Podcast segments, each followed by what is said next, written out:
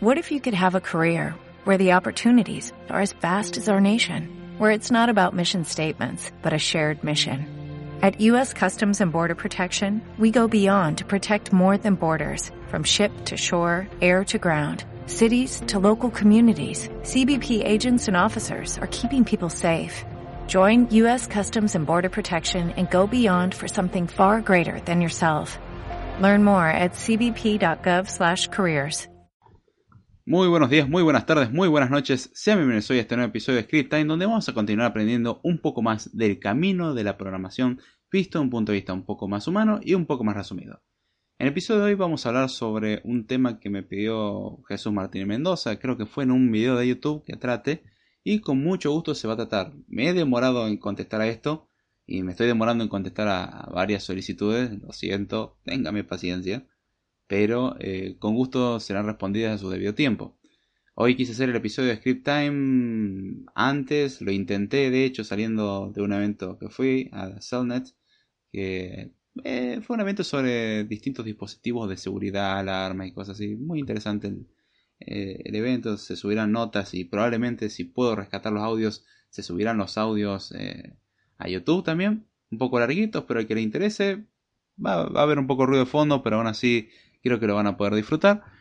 Y bueno, ya después de esta introducción explicando que lo intenté, pero fracasó, lo intenté como dos veces ya para cuando llegué a la parada del colectivo, me tomé el colectivo, bueno, ya era tarde. Así que ahora estoy fabricando o haciendo de nuevo este episodio. Y básicamente lo que me preguntaba Jesús era em, si existía alguna condición que hacía que una persona sea o no buena para la programación. Es decir, si existe gente que está hecha o no para ser programador o desarrollador.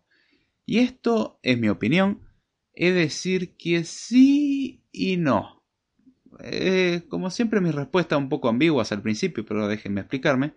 Sí y no. ¿Por qué digo sí y no?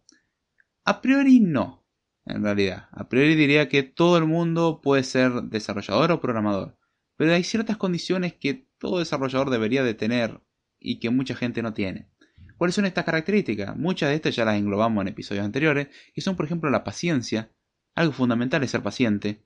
Eh, ¿Puede ser uno desarrollador sin ser paciente? Sí, tranquilamente. Pero le va a costar mucho más. De hecho, la programación se va a topar con bastantes cosas a las cuales le van a generar cierto estrés o, o ciertas ganas de renegar o romper la computadora en muchos pedazos si tuviese la forma y el dinero para pagar una computadora nueva. Y hay gente que directamente no, ni siquiera considera eso y rompe la computadora y, después piensa en la consecuencia. Em, ¿Qué otra cosa se requiere? Se requiere ganas de estudiar, fundamental. Y uno diría, ay no, pero yo he visto que muchos hacen páginas web o desarrollan aplicaciones sin, sin haber estudiado nada. Sí, hay un problema con eso. Eh, alguien que no esté dispuesto a recurrir a la documentación cuando es necesario, alguien que no esté dispuesto a aprender más, alguien que no le interese aprender más, muy probablemente se va a quedar atrasado en cualquier momento. Eh, la tecnología es algo que avanza muy rápido y la programación avanza rapidísimo. Cuestión de que hay que estar actualizándose todo el tiempo. Y eso es un problema. Entonces, o se actualiza uno todo el tiempo, lo cual implica tener que aprender, o no hace nada. Entonces, eligiendo entre esas dos, estamos complicados. Si no hace nada, directamente tarde o temprano se va a quedar atrás y no va a poder hacer mucho más en programación. Y si sigue adelante aprendiendo, no cumple con la característica de que no le guste el aprender. Después, ¿qué otra característica más tenemos? Tenemos que no le gusten los problemas. Bien, si hay alguien que no le guste los problemas, la programación definitivamente no es lo suyo. ¿Por qué digo esto? Por el hecho de que la programación consiste en básicamente resolver problemas. Los problemas que le vayan solicitando los clientes o lo que uno mismo se le vayan presentando. Entonces, ya en ese aspecto se trata de resolver problemas, de los cuales a su vez hay que saber dividir en subproblemas y eso va a generar más problemas, es decir, es una bola gigante de problemas y hasta que uno deje de ser desarrollador va a seguir enfrentándose a problemas, además de los meros problemas de la vida. Sí, he dicho la palabra problemas muchas veces, pero quiero remarcar ese hecho. La programación consiste en pensar para resolver problemas, pensar soluciones a problemas que pueden surgir y que una computadora puede eh, ayudar a resolver. Entonces ya tenemos una cuestión de la paciencia, tenemos que le tiene que gustar resolver problemas, que le tiene que gustar aprender, que, sea curioso, es otra característica fundamental.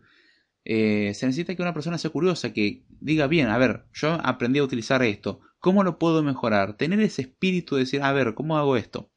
El hacerse los cuestionamientos, algo muy curioso es ver aplicaciones o ver código o, ver un programa y pensar, ¿y cómo, cómo lo haría yo? ¿Cómo lo implementaría? A pesar de que uno diga, yo no, no tengo ni idea de nada de base de datos, no sé nada de esto, pero puedo aprenderlo.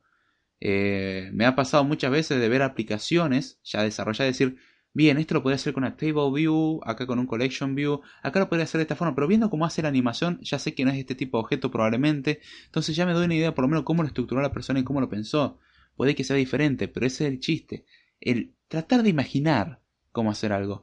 Y el ser curioso al punto de decir, una noche incluso, ser capaz de estar sentado, de, ah, ¿cómo funciona esto? Buscarlo en Google, y después darse cuenta que hace más de dos horas que está buscando eso. Es una muy buena señal, no significa que tiene que pasar eso sí o sí, pero que uno se enganche con un libro de programación o que se enganche leyendo sobre un tema al respecto y que una cosa vaya llevando a la otra y que hayan pasado después varias horas, es una muy buena señal, significa que uno tiene un hábito muy sano que es la curiosidad aplicado a su justa medida.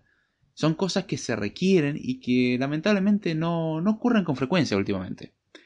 Eh, algo importante en esto, remarcar, es que no son cosas excluyentes. Si uno no tiene esto no significa que no puede ser programador.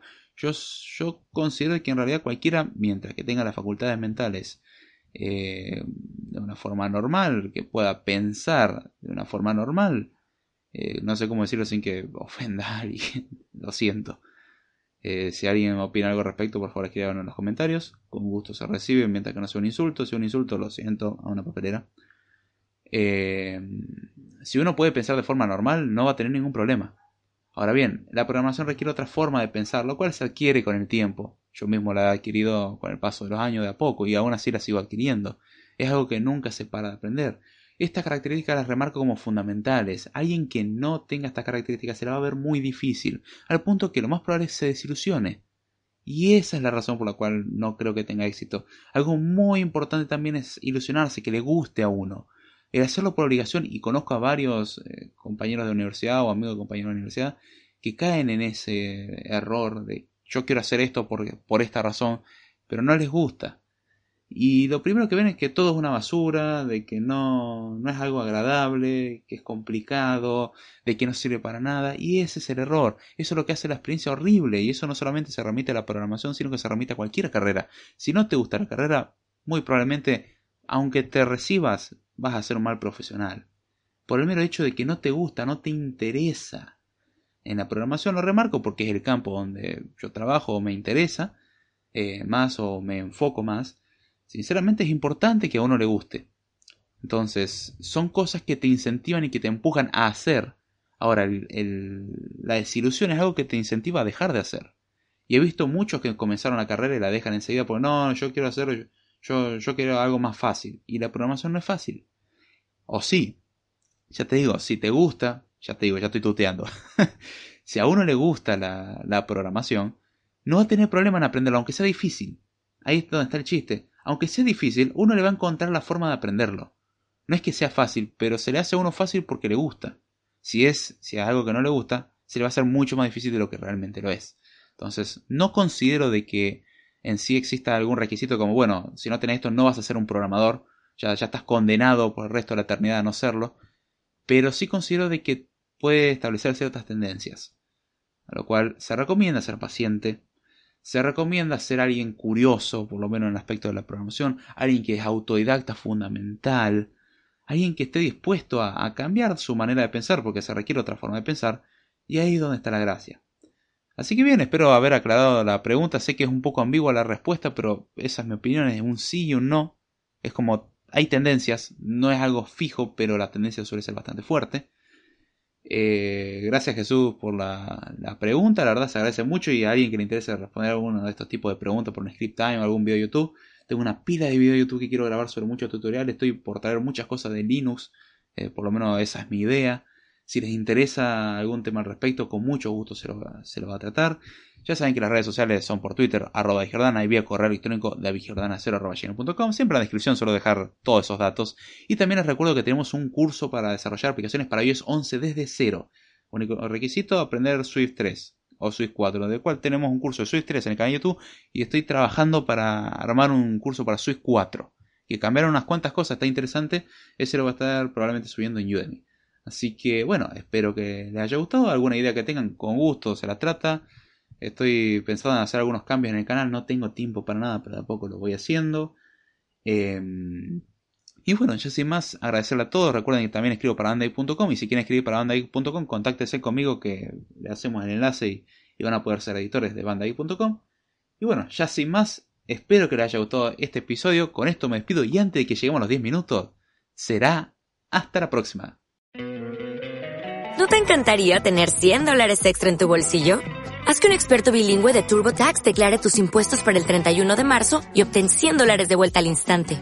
Porque no importa cuáles hayan sido tus logros del año pasado, TurboTax hace que cuenten. Obtén 100 dólares de vuelta y tus impuestos con 100% de precisión. Solo con Intuit TurboTax. Debes declarar para el 31 de marzo. Crédito solo aplicable al costo de la presentación federal con TurboTax Full Service. Oferta sujeta a cambios o cancelación en cualquier momento.